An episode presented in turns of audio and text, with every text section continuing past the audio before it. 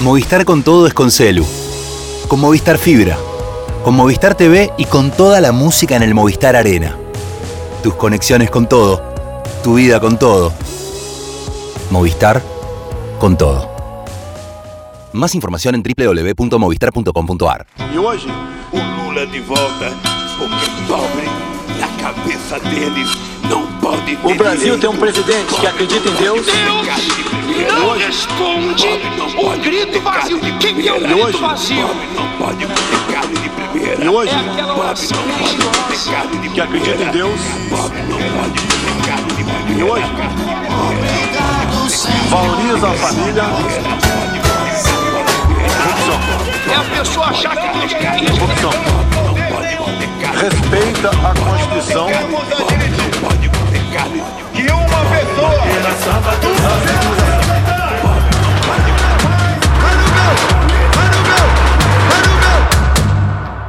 Hola, sean bienvenidos a Cuenta Regresiva, el podcast sobre política de Brasil, lo que comenzó como un podcast de el proceso electoral, que dicho sea de paso, va a retornar el año que viene. Este es el episodio número 44 de la tercera temporada. Mi nombre es Daniel Tonietti, estoy aquí en la ciudad de Buenos Aires, Argentina, y me acompaña Darío Pignotti desde Brasilia, capital del imperio por el imperio brasilero. Darío, ¿cómo le va, maestro? Amigo Daniel, buena noche de martes, aquí 30 grados en Brasilia, el inicio de primavera más caluroso en los últimos 50 años, acompañado de la sequía más brutal en la Amazonia en 100 años. Muy bien. Bueno, luego de ese, esa descripción del contexto eh, brasilero, aquí en la Argentina, por lo pronto, sectores mayoritarios respiran luego del resultado del domingo. Vamos a repasar. Primera vuelta electoral, sorpresivamente para muchos, porque muy pocos de- estudios de opinión pública lo anticipaban, Sergio Massa obtuvo el 37% de los votos, lo que significaría 9.700.000 votos, frente a Javier Milei, que obtuvo el 30% de los votos, lo que significaría 7.900.000 votos. Quien quedó relegada fue Patricia Bullrich, la candidata del macrismo. Esos son los resultados electorales. Bueno, este resultado, que fue un resultado sorpresivo, se va a definir en la segunda vuelta. La segunda vuelta será el próximo 19 de noviembre para definir quién va a ser el próximo presidente. Bueno, es una noticia claramente de escala mundial por la emergencia eh, del líder de ultraderecha Javier Milei y también de escala regional por la importancia que tiene la Argentina en la región. Claramente estuvo seguido muy de cerca este fenómeno y este proceso electoral desde Brasil, ni más ni menos que por Luis Ignacio Lula da Silva, que ha tenido una participación importante ¿eh? Eh, como gestor electoral, entre otras cuestiones, llevando adelante iniciativas que tuvieron, por lo pronto, un impacto político. No sé si un impacto electoral, habría que verlo, pero sí un impacto político. Por, por caso, eh, Luis Ignacio Lula Silva fue el gestor de la incorporación de la Argentina a los BRICS, ¿eh? lo que significa eh, el, el colectivo de países que está, de algún modo, en términos geopolíticos, liderado por el archirrival en estos momentos de China, que es los Estados Unidos. ¿eh? Y quien hizo esa gestión para llevarla adelante fue ni más ni menos que Luis Ignacio Lula da Silva. También, obviamente, es conocida la buena relación que tiene Lula con el actual presidente Alberto Fernández. De hecho, desde que es presidente, Lula se, se reunió en tres oportunidades con Alberto Fernández. El buen vínculo que hay entre el propio Massa y, y el propio Lula, y el, también el cordial eh, vínculo que hay entre eh, Sergio Massa y, el, y, su homólogo actualmente, eh, ministro de Economía, Fernando Haddad. incluso el propio Massa reconoció días posteriores a su triunfo electoral que había recibido mensajes de diferentes dirigentes de, de, de Brasil que le habían manifestado su apoyo. Eso por un lado, ¿eh? por el lado de Massa. por el lado de Javier Milei, Javier Milei también recibió este, claramente la visita por caso de Eduardo Bolsonaro, el integrante de la familia Bolsonaro, eh, estaría bueno que quizás podamos desarrollarlo eso, que está vinculado o ocupado de las eh, relaciones internacionales del bolsonarismo. Darío. En efecto, Eduardo Bolsonaro, el frustrado, nunca consumado, pero siempre interesado en ser embajador de Brasil en Estados Unidos. Ese era el puesto que su padre, Jair Bolsonaro, le había eh, asignado cuando el gobierno cívico-militar tenía el poder aquí en Brasil entre 2019 y 2022. Es en la actualidad una suerte de canciller de su padre, el expresidente Jair Bolsonaro, y también un representante oficioso de Steve Bannon, aquel ex asesor del presidente norteamericano, del expresidente Donald Trump, inventor o aquel que concibió primero esta idea de generar un modelo, un sistema, una coalición de partidos de extrema derecha a nivel global. De manera que a quien recibimos en Argentina en los últimos días para expresar abiertamente el apoyo a Javier Milei no es un personaje menor, y es también, esto cabe decirlo porque muchas veces son datos que no se toman en cuenta cuando se revisa la política eh, internacional solo en institucional, un muy activo lobista en el mercado de las armas armas de todo tipo, inclusive pesadas. ¿Por qué lo significo? Porque el argumento de Bolsonaro, inclusive el expresado por Eduardo el domingo pasado en Argentina a favor de la liberación absoluta de las armas, tiene su componente ideológica y política, esto es, es propio de los gobiernos de extrema derecha, los gobiernos neofascistas, alentar ese tipo, ese concepto de la seguridad pública, pero también al margen de ello hacer buenos negocios. Y eso puede ser que sea uno de los motivos por los que Eduardo estuvo en Argentina.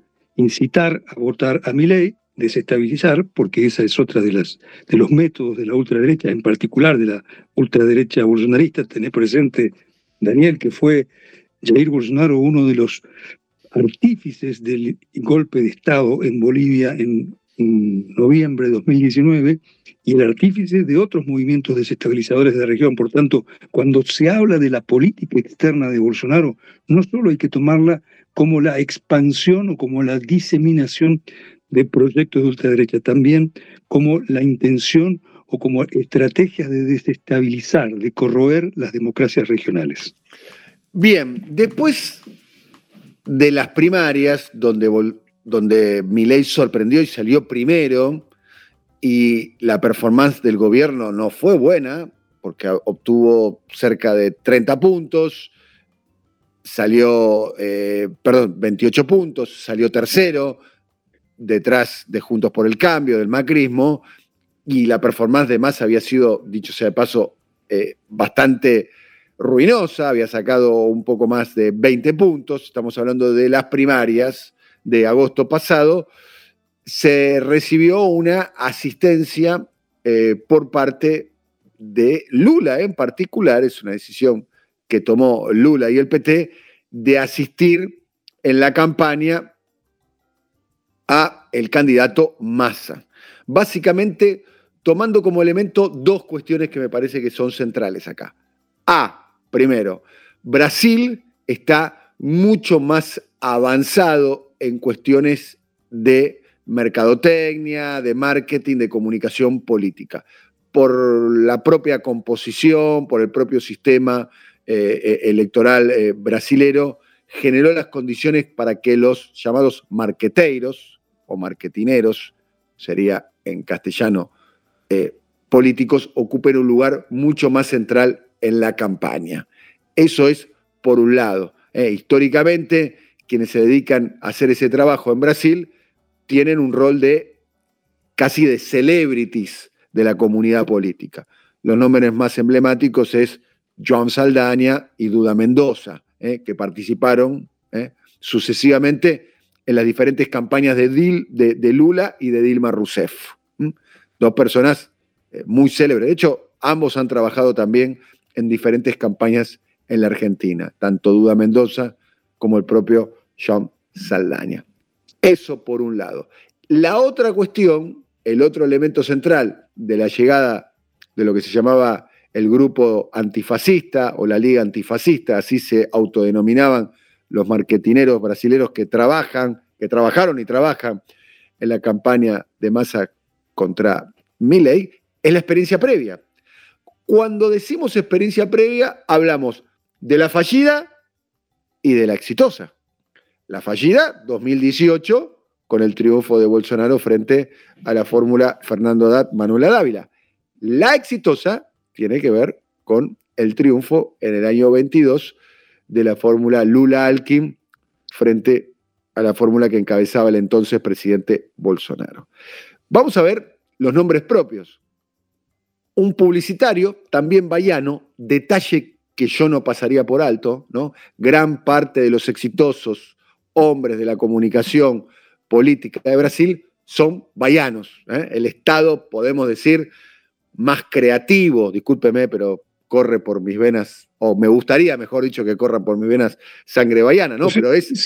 seguramente lo sea, seguramente lo sea. Es, es, es el estado de Caetano Veloso, de Gilberto Gil, de, de, Daniela Mercury, de María Betania, de, Gal Costa, ¿no? Estamos hablando, no digo que los grandes artistas solamente son de Bahía, pero casi, es muy creativo. La verdad que el bahiano tiene como característica, entre otras, hay que decir, su capacidad creativa. Sidonio Palmeira, quien fue el responsable de marketing de la campaña victoriosa de Lula del año 22, y además te venía ayudando a dos grandes referentes del PT y de la política brasilera, ¿eh? como han sido en su momento eh, Jacques Wagner y Rui Costa. Este, hoy Rui Costa, ni más ni menos que es el jefe de la Casa Civil, es el, jefe de gabinete, podremos decir, del de, eh, presidente Lula. Ambos han sido dirigentes muy importantes y gobernadores del estado de Bahía. Estamos hablando de uno de los estados más determinantes del punto de vista político electoral, y tanto es así que el nordeste y la diferencia que sacó Lula allí en el nordeste en la elección del 22 fue lo que le permitió eh, ser presidente. La cuestión es que... Sin Bahía probablemente solo una pequeña cuña, Lula no sería presidente, ¿no? Exactamente. Eso vale recordar el detalle, ¿no? Lula es presidente gracias a las mujeres del nordeste, por, el voto de las mujeres del nordeste. Y me parece que Lula, dicho sea paso, creo que lo tiene muy presente eso. La cuestión es que Sidonio Palmeira eh, no viajó a, Buenos Aires, eh, pero quien sí eh, viajó a, Buenos Aires es un socio de él en una agencia de publicidad que se llama Layout Propaganda, que también, dicho sea de paso, es bahiano, vale el, detalle geográfico, que se trata de Raúl Ravelo que es un hijo de viejos militantes del Partido Comunista de Brasil, el viejo eh, Partido de, Brasil, que también eh, había eh, trabajado tanto en la campaña de Haddad del año 18 como en la campaña este, de Lula en el año 22. Lo cierto es que además hay que sumar otro nombre que se llama Octavio Antunes, que también es otro integrante de, lo, de la autodenominada, es así como ellos eh, se, mencionan a sí mismos, como la brigada antifascista, eh, que está en la Argentina.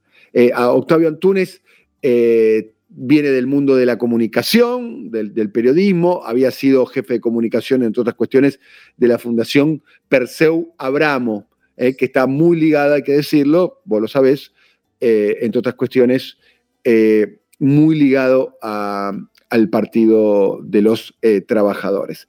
La cuestión es que tanto eh, Octavio Antunes como el, propio Sidonio Palmeira se habían este, incorporado, como el propio también Raúl Ravelo, se habían incorporado a, la campaña del PT cuando el PT no tenía los recursos suficientes como para poder contratar a los mega marqueteiros históricos como John Saltana, eh, que terminó trabajando con, con, Ciro Gómez, eh, y eh, Duda Mendoza, este, bueno, que tampoco está en condiciones de trabajar porque falleció claramente, pero eran los que de alguna manera no estaban en condiciones de contratar a los marqueteros más, más célebres. Bueno, con la experiencia de eh, haber participado en las eh, batallas electorales en contra de un líder de ultraderecha, se sumaron a la campaña eh, argentina. ¿Qué aporte le hicieron, no? más allá de la presentación? Hicieron aporte básicamente de cómo lidiar frente a lo que definieron estos marqueteiros brasileros, la estética fálica de la ultraderecha, que se expresaba en Jair Bolsonaro con el gesto de hacer que estaba utilizando una ametralladora, ustedes se acuerdan, ¿no? que fue el gesto de la campaña del 18 de Bolsonaro, y que se replica en el caso de Javier Milei con el uso, con el sorprendente uso de la motosierra, ¿eh? con el famoso plan motosierra, que es, el modo que tiene de ejemplificar eh, Milei, de decir que está proponiendo una reducción abrupta de los gastos del Estado. Otra de las cuestiones que aportaron los eh, marketineros brasileros eh, tiene que ver con el uso de las redes sociales, entre otras cuestiones, y la movilización de la juventud, teniendo en cuenta que en ese campo, en ese campo, en ese campo, la distancia entre Milei y el resto es una distancia enorme. Como había sucedido, dicho sea de paso, no tanto con la juventud, pero sí en el campo de lo digital, en el 18 con Bolsonaro, Darío. En efecto, Bolsonaro fue y sigue siendo hasta hoy el político con mejor despliegue, con mayor penetración en las redes sociales. En todo caso, eh, para no sobreponerme a esa radiografía minuciosa que hiciste sobre el aporte de expertos en imagen y campaña electoral y mercados electorales exportados de Brasil a la Argentina, pudiéramos mencionar lo inverso, uno que fue primeramente exportado hasta aquí y luego devuelto, que es Fernando Cerimedo, el marketinero que tuvo aquí la eh, audaz, perversa y macabra iniciativa, desde el punto de vista de la estabilidad democrática, de denunciar o de convencer a Bolsonaro de que luego de haber sido derrotado por Lula en el segundo turno de las elecciones del año pasado, sembrara la locura cívica a través de la denuncia de fraude. Un fraude que también quiso ser denunciado, si mal no tengo entendido, el domingo pasado por mi ley. Pero en todo caso, en esto de entender dónde están los puntos de conexión, que son muchos, o por lo menos describir entre Argentina y Brasil, pudiera decirse que esta primera vuelta de las elecciones presidenciales brasileñas son la cuarta de las brasileñas. ¿Por qué decimos cuarta? En Brasil Lula se impuso por estrecho margen en el segundo turno, pero Bolsonaro apostó a un tercer turno en el intento de golpe de Estado que no fue, el 8 de enero, solo una semana después de la asunción de Lula. La estrategia del uso de la fuerza por parte de Bolsonaro permió sus cuatro años de gobierno militar cívico y, se, continuaron y se eh, prolongaron hasta enero de este año y como veremos en el segundo momento de este capítulo, hasta la actualidad. Y ese tercer turno, en el que fue derrotado Bolsonaro nuevamente por Lula, al mitigar el intento de levantamiento de militares, policías y decenas de miles activistas bolsonaristas, se continúa en estas elecciones brasileñas, en estas elecciones argentinas, porque evidentemente detrás de estos aportes, de estas misiones, de estas adhesiones, lo que se está jugando, por lo menos en la lectura que hacemos desde Brasilia, en las elecciones del domingo pasado y las de noviembre en Argentina, es una disputa de fondo entre la recuperación democrática representada por Lula o el retorno al intento de establecer una dicta blanda por parte de Bolsonaro. En suma, no se trata solamente de adhesiones y simpatías, sino que en Argentina también se juega en algún grado el destino político en el corto y en el medio plazo en Brasil. Bien, pero las perspectivas son, hay que decirlo para aquellos que siguen este podcast, es que existe la posibilidad, eh, muy certera por caso, de que Massa gane el balotaje y sea el próximo presidente de Brasil. Ahí se abren otros desafíos por el rol que puede ocupar Brasil ¿eh? como líder regional, claramente, y el rol que puede ocupar la Argentina, ¿eh? en el rol de Brasil para que la Argentina pueda salir de la crisis. Me estoy refiriendo a cuestiones muy puntuales, ¿no? Lula, y esto creo que nos hemos dedicado varios episodios desde que Lula es presidente, Lula está casi que quiere dejar como legado, como legado de su tercer mandato presidencial, reincorporar a la Argentina, eh, reincorporar, mira qué fallido, reincorporar a Brasil como, eh, como jugador mundial, como global player. En efecto, y para ello necesita un Mercosur fuerte, que de momento no lo tiene, y ahí tal vez viniera otro plano de análisis. Hasta ahora estuvimos viendo los aspectos políticos y también del mercado electoral. Y el geopolítico, que es el que vendría... Pero déjame, déjame decirte algunas cuestiones con respecto a eso. No, no, es importante, vamos dialogándolo. Es un mundo, vamos al terreno de la hipótesis, ¿no? Eh, el 10 de diciembre asume eh, Massa. Massa y Lula van a tener que compartir los tres años que le quedan por delante como mínimo a Lula como presidente. Y eh, con la perspectiva de que Lula pueda reelegir, o si no reelige Lula, bueno, será algún otro candidato del espacio, eh, Flavio Dino, Fernando Haddad y bueno, la mar en coche, no importa. Pero quedan tres años por delante donde van a convivir Massa con Lula como presidente. Primera cuestión, estamos en el terreno de las hipótesis porque eso todavía no pasó, porque no tenemos la bola de cristal, Darío. Solo, solo para, para hacer una simulación de lo que puede ocurrir el 10 de diciembre, dalo por seguro que si Massa fuera electo, Lula va a estar en Buenos Aires. Todo lo contrario ocurrirá si el vencedor fuera Milei. Y el 10 de diciembre vamos a tener un mundo donde guerra comercial entre Estados Unidos y China, donde la Argentina tiene una tensión enorme con Estados Unidos vía su acuerdo con el fondo y tiene una necesidad de avanzar con sus acuerdos financieros con China que dicho sea paso, el que lo está haciendo casualmente es el propio ministro candidato Sergio Massa. Dos, la guerra en Ucrania y las consecuencias que eso tiene ¿eh? para el resto del mundo, el precio de las materias primas y demás.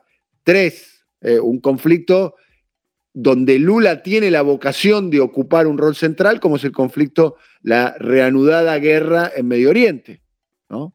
donde Lula tiene una posición propia que no es una posición del seguidismo automático a los Estados Unidos, que pareciera ser que es la posición que por lo menos expresó públicamente por caso Sergio Massa. Digo, se abren un montón de interrogantes donde Brasil por delante, eh, estoy hablando en términos geopolíticos, ocupa el lugar de hermano mayor, cada vez más hermano mayor, porque además de ser un hermano mayor en términos económicos, en términos geopolíticos, es un país que hoy tiene una estabilidad política y económica de la cual Argentina carece, como mínimo. No digo que no la tenga, pero por lo pronto ahora no la tiene.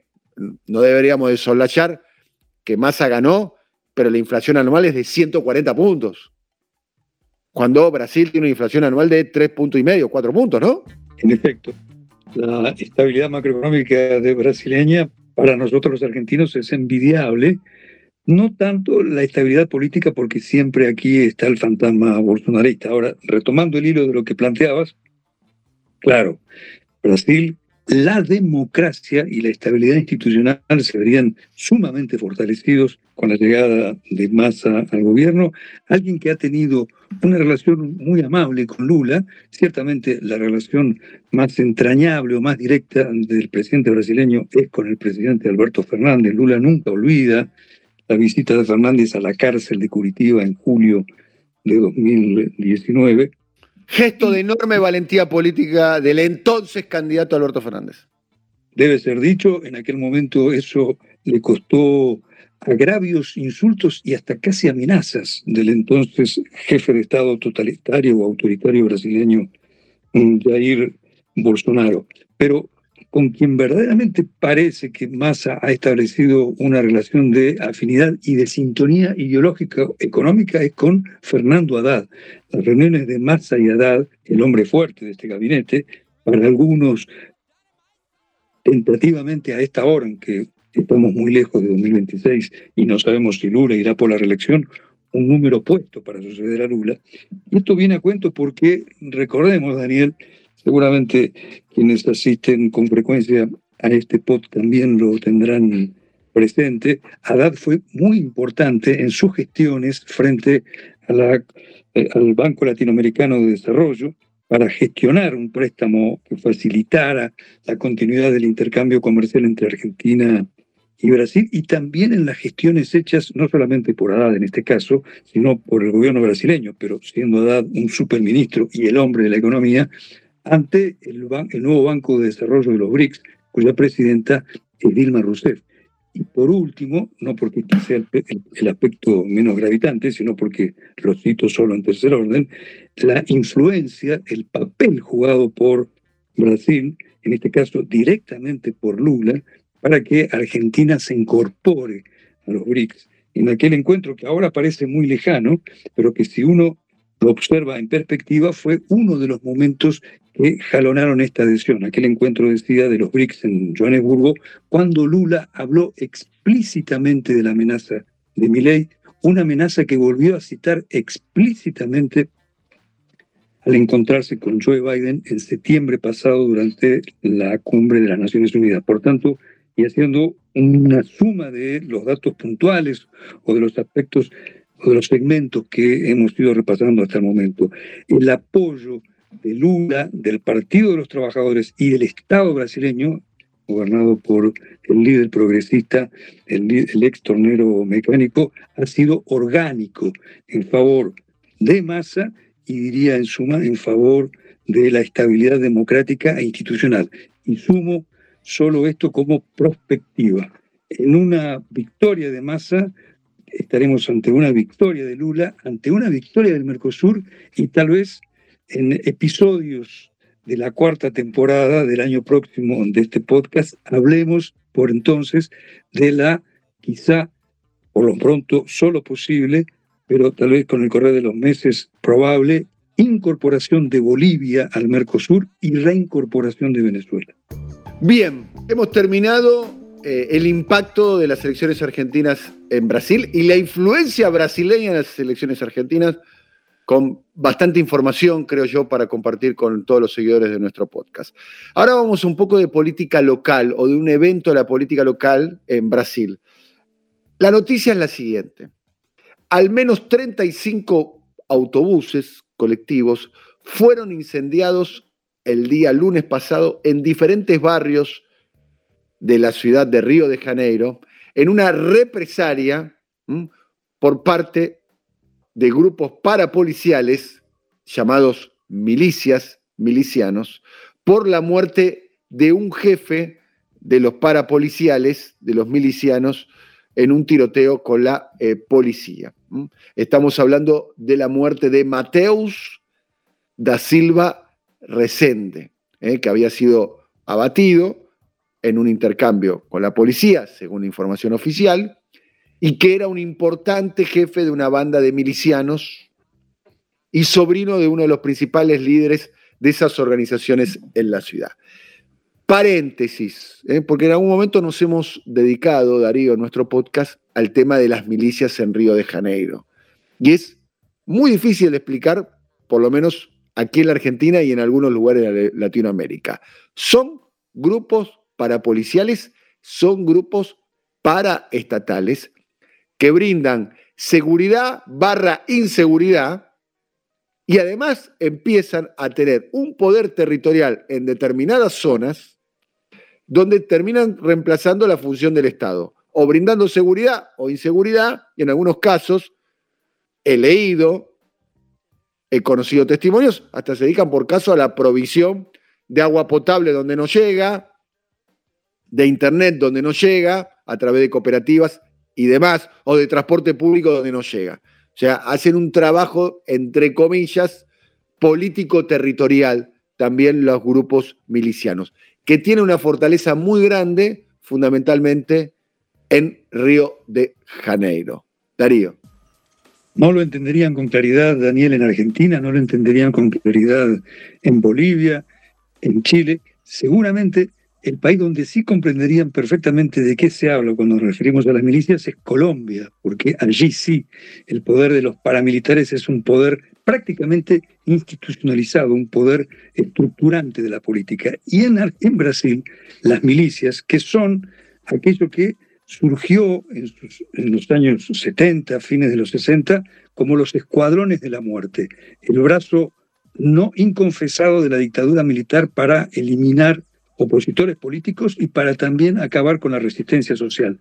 De esas milicias, de esas fuerzas paramilitares y parapoliciales, es de donde, y esto muchas veces se menciona al pasar, pero es central para comprender la degradación política brasileña.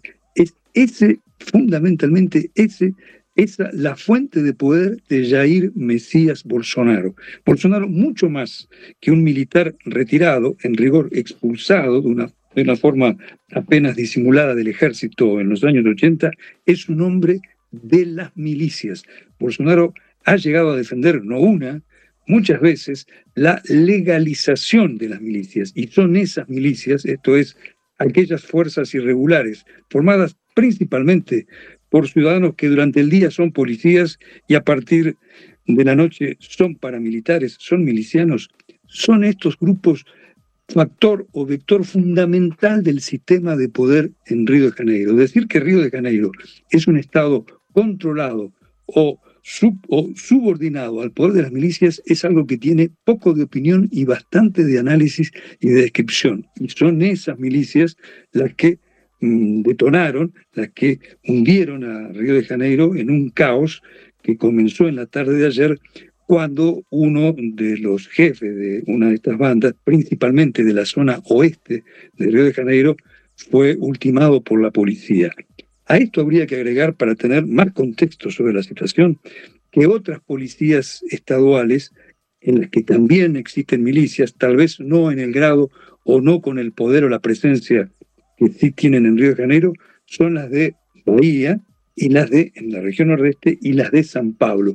Estas policías, con el apoyo de sus milicias, fueron las que hace mes y medio mm, protagonizaron matanzas, masacres en barrios populares de San Pablo y de, y de Río de Janeiro. Una pregunta que cabe formularse es, ¿hasta dónde Bolsonaro es ajeno a este levantamiento paramilitar.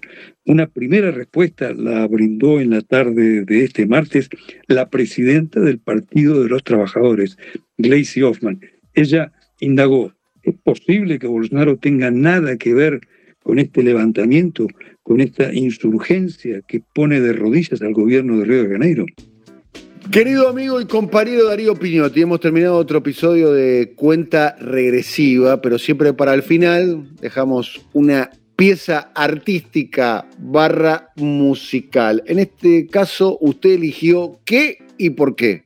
Un rap llamado Primavera Fascista, porque al fin de cuentas, si sobre algo hemos hablado a lo largo de estos 20, 30 minutos del episodio cuadragésimo cuarto, es sobre Bolsonaro y sobre su denodada, su empecinamiento en exportar el fascismo por la región. Esta primavera fascista es un rap interpretado por varios y jóvenes mm, raperos brasileños, solamente algunos, eh, debo decirlo, de ellos sé poco y nada.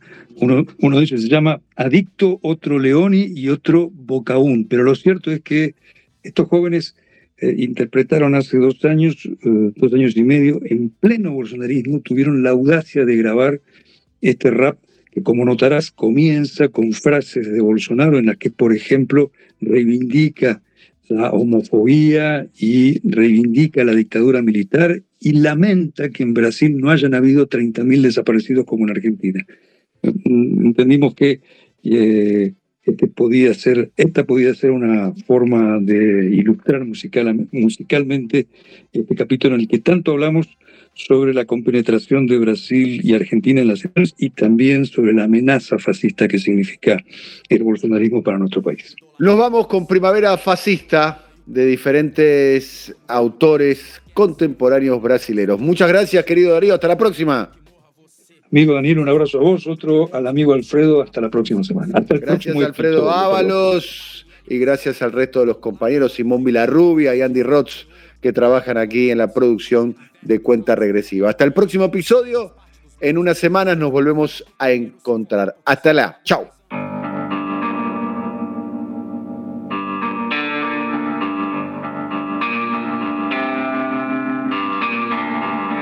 Nada, absolutamente nada. Isso só vai mudar, infelizmente, quando um dia nós partimos para uma guerra civil aqui dentro. Né? E fazendo o trabalho que o regime militar não fez. Matamos 30 mil. Começando com o FHC. Não deixar pra fora, não. Matando. Se vai morrer alguns inocentes, tudo bem.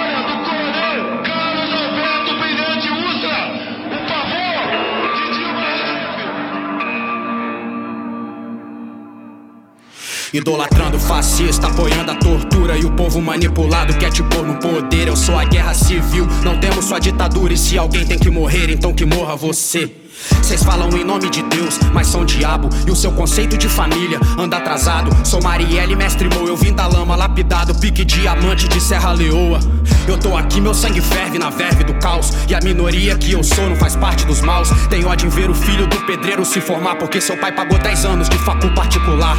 E você segue sendo nada, mas fala demais. Eu também luto pro passado, pros meus ancestrais. Tenho aversão homofobia, fascismo e messias. Eu sou pequeno e na pedrada eu derrubo os Golias. Vocês mataram 30 mil e alguns deles são meus Vocês estão profetizando votos igual fariseus Que não acaba com esse vai e vem censários Pensamento tão mais sujo que seu próprio pau de arara Querem provar do meu veneno, então segura. Arregaçando mente sem dar mais pra sutura. Cê pode ter dinheiro, mas se não tiver leitura, é só mais um cara rico cagando em nossa cultura. Cê jura que a viatura me enquadra porque eu sou suspeito. Tortura é o que fazem comigo dentro dos becos. Essa altura é o diabo no divã. Quatro horas da manhã e a polícia injuriando mais um preto. Porra, cês são racistas, cês são fascistas ou cês estão comendo merda pra votar nessa hiena? Pau no cu do hip hop, foda-se a pop. Dá o Brasil pro hip hop que nós resolve o problema. Os mesmos bucha que votaram no boçal nunca passaram mal na mão dos vermes na favela. Falar que preto não procria, respeite as minhas origens, minha mulher e o filho que eu tive com ela. Cê não entende de economia, não, não, só racismo e xenofobia. Fechadão com ator pornô ritalite, caguetou que num passado bem recente curtia pederastia. Vai acabar com a regalia, mano. Que que você tá falando? Sua marra é de ditador, tá mais pra mamador. Mamando em nossa teta mais de 28 anos. A plateia é composta de 100% gays, lésbicas, bissexuais, travestis, transexuais e transgênero. Essa turma toda reunida nessa comissão de direitos humanos e minoria me dá asco me referir a essa comissão. Agora você de casa contrataria um motorista gay para levar seu filho na escola? Tá na cara que não. Eu não gostaria de ser vizinho meu, um casal homossexual morando ali com meus filhos pequenos em casa. No meu tempo era coisa rara você encontrar uma, um, um gay, gay não tinha outro nome, era uma bicha na rua que era comum tu falar, né? Era um viadinho. O filho começa a ficar meio assim, meio gayzinho, leva um couro, ele muda o comportamento dele. E se começa a ter uma amizade gay, tem tudo pra ser um gay no futuro. E eu olho pra você e falo o seguinte: vocês querem que o teu filho no futuro tenha a minha cara ou a cara do meu colega aqui do lado? Agora gostar de homossexual? Ah, vai lá, ninguém gosta. PF7, primavera fascista, isso não é um teste. JBS, pagou o churrasco do PSL. PF7, primavera fascista, isso não é um teste. JBS, Jair Bolsonaro safado, conhece? Vocês estão mal de professor de histórias, aula que você matou de história. As fake news do Face que tu embarcou, te contou caô e tu acreditou na história. Você acha que eu não sei os motivos pelo qual você quer votar nesse cara? Ele diz tudo o que você quer dizer, mas sua consciência diz não fala. Agora teu malvado favorito tá representando bem teu preconceito. E pra você, amigo Bolsominion, tem 17 balas endereçada pro teu peito. Falou que a facada é culpa do PT. Mais uma teoria da conspiração. Mas essa bancada da bala liberasse SPT. Teu corpo agora estaria no caixão. Acha que ser gay é coisa que se ensina. Falou que a Haddad criou até um kit. Minha irmã é gay e me ensinou a tratar as mina. E de pequeno eu já brinquei de Hello Kitty. Nem por isso virei viado. Se fosse por convivência, parceiro, já tinha virado. Tua homofobia não te faz mais macho. A heterossexualidade é frágil. A sua ignorância contamina. Essa doença resulta em carnificina. Fascismo é um vírus que se dissemina. Informação é a cura e o rap é a vacina. O afrodescendente velho lá, que andava sete arromos,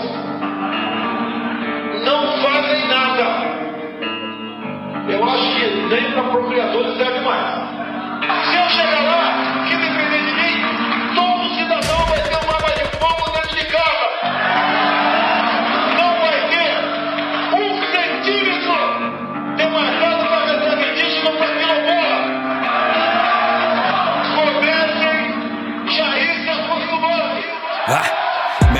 se acostumando, agora é guerra, porra. E esses racistas incubados dão gás pra minha luta. A pele preta e o passado cê não enterra, corra. Tempos difíceis onde o amigo mostra sua conduta. E ele disse o que você pensa e não diz, né? Agora é minha vez de falar o que penso.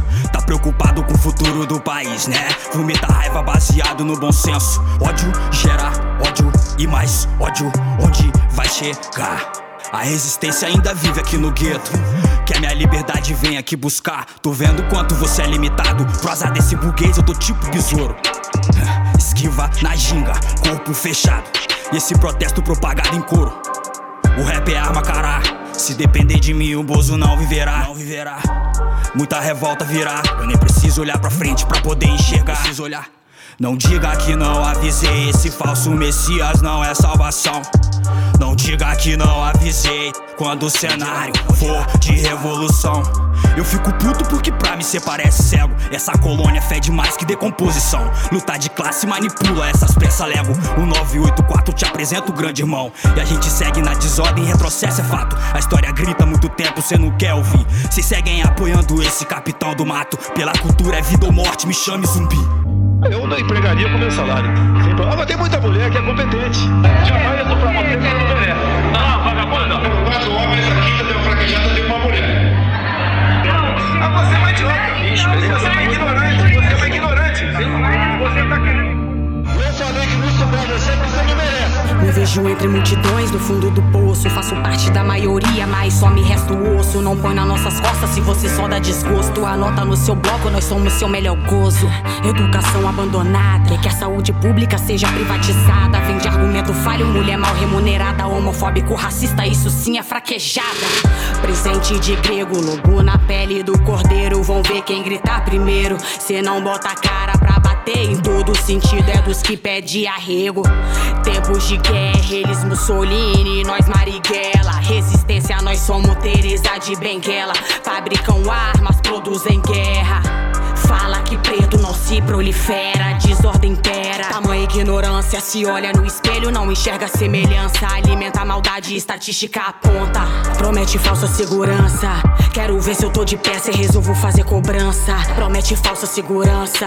Quero ver se eu tô de pé, se resolvo fazer a cobrança. Maioria é uma coisa, minoria é outra. Minoria tem que se calar, se curvar a maioria. Acabou. Eles é que tem que nos respeitar. É o contrário, é o contrário. Meus mano morrendo e vocês não vão fazer nada até quando, hein? Vão ignorar nós até quando, hein? Ver o sangue de quem tá jorrando, é? Não surpreende nem um pouco, nenhum de vocês tá ligando. É o baile e as bruxas tão soltas.